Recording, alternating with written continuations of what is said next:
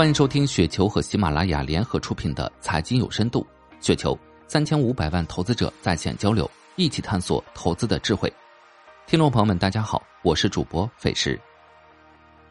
今天分享的内容名字叫《钠离子电池之钠电制造三剑客》，来自 ND 工程师。轰轰烈烈的新能源产业革命不仅带火了太阳能和风能等产业，也带火了锂电池产业。锂电池主要应用于新能源产业的两大应用，一个是新能源车上，作为新能源车的最重要也是最贵的零部件，让整车厂都得为宁德时代打工；另外是应用在储能上，由于太阳能、风能等新能源发电的电量、时间、地域等与电能使用单位的不匹配，所以需要大力发展储能设施，将其储存起来，在用电高峰集中释放，从而真正促进新能源对旧能源的替代。但是锂电池产业发展到现在，大家发现一个非常尴尬的局面：看起来整车厂在为宁德时代等电芯厂打工，但是电芯厂却也没赚到钱，钱全被那帮搞矿的赚走了。而即将来到的钠电时代，很可能改变这种电芯厂不赚钱的情况。今天来简单讲讲钠电池制造环节的几个主要企业：一、中科海钠。中科海钠脱胎于中科院，核心人物就是胡永胜。他也是中国钠电第一人吧，一一年左右开始专注钠电研究，主要是统基的钠电材料，可以找找关于统基的钠电相关论文，基本上都是胡永胜团队发表的。一七年成立中科海钠，目前主要的材料体系是层状氧化物加无定型碳，性能指标大概一百三十五瓦时每千克，循环寿命两千次，有储能及二轮的示范性应用。与华阳股份合作布局了正负极材料及电芯制造产业。整体来看，中科海纳无疑是中国钠电走向最前列的企业，科研实力雄厚，相关专利应该是最多的，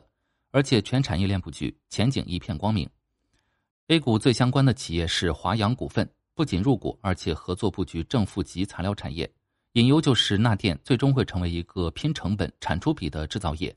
国内科研系统的人把制造业搞得比较好的，貌似比较少。二钠创新能源成立时间稍晚于中科海钠，其实在一二年左右，团队的主要成员就开始进行钠电方面的研究。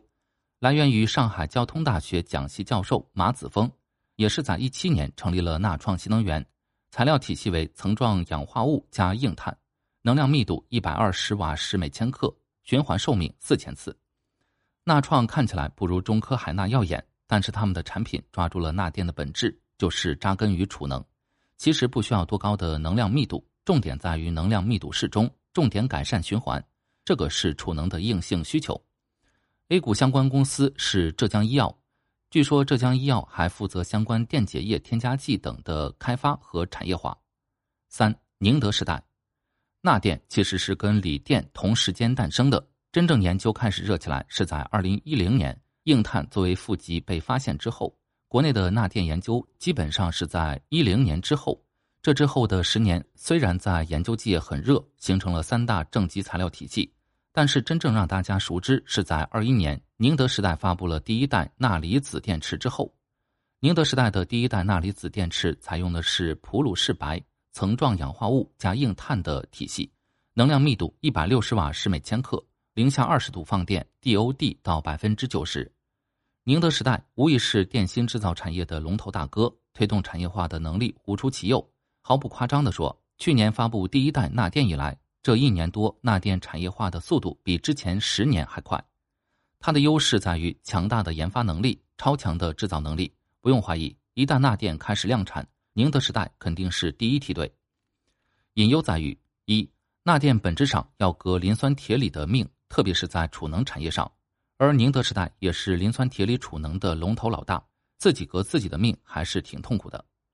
二，由此可能产生内部的分歧，从而导致钠电项目的延后。目前来看，钠电量产可能要往后延。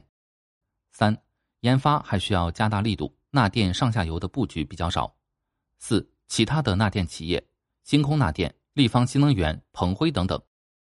明年量产是给所有钠电企业的一道坎儿。目前综合信息来看，比较靠谱的是明年下半年到二四年上半年钠电池进入量产阶段。这样的话，二五年千亿产值的目标可能比较悬。但是不管怎么说，钠电的时代迟早要到来，钠电池制造企业也会迎来从研发到产品的关键阶段。预计明年下半年会有一到三家企业实现钠电的量产，提前量产的钠电企业将会迎来估值和业绩的双击。因此，钠电不像锂电，是一个完全从无到有的过程。以上就是今天的全部内容，感谢您的收听。